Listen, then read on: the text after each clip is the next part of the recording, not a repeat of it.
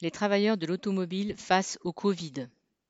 La ville de Chennai, anciennement Madras, dans l'état du Tamil Nadu, au sud-est de l'Inde, est une agglomération de 11 millions d'habitants.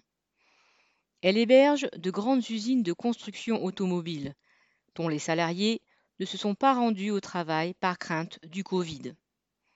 Cet État est l'un de ceux où le nombre de personnes infectées par le coronavirus est très élevé. Vu leurs conditions de travail, les milliers de travailleurs qui font tourner les usines d'une douzaine de constructeurs automobiles de Chennai se sont sentis particulièrement menacés. Des manifestations de mécontentement avaient eu lieu fin mai chez Hyundai et Ford, avant que les dirigeants ferment les usines, incapables de faire face à la contagion, celle due au virus comme celle de la colère montante. Chez Renault Nissan, près de 9000 ouvriers et employés, dont une grande partie de temporaires, ont menacé de faire grève par l'intermédiaire de leurs représentants syndicaux.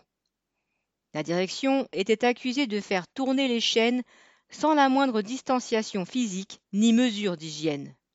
Les syndicalistes ont attaqué en justice les autorités qui laissaient les constructeurs automobiles poursuivre l'activité en prétextant l'urgence des commandes.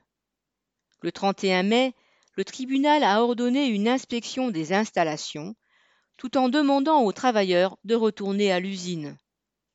Même si la plupart des constructeurs ont repris l'activité ce jour-là, de nombreux travailleurs n'ont pas confiance dans les promesses de la direction d'instaurer des mesures de sécurité.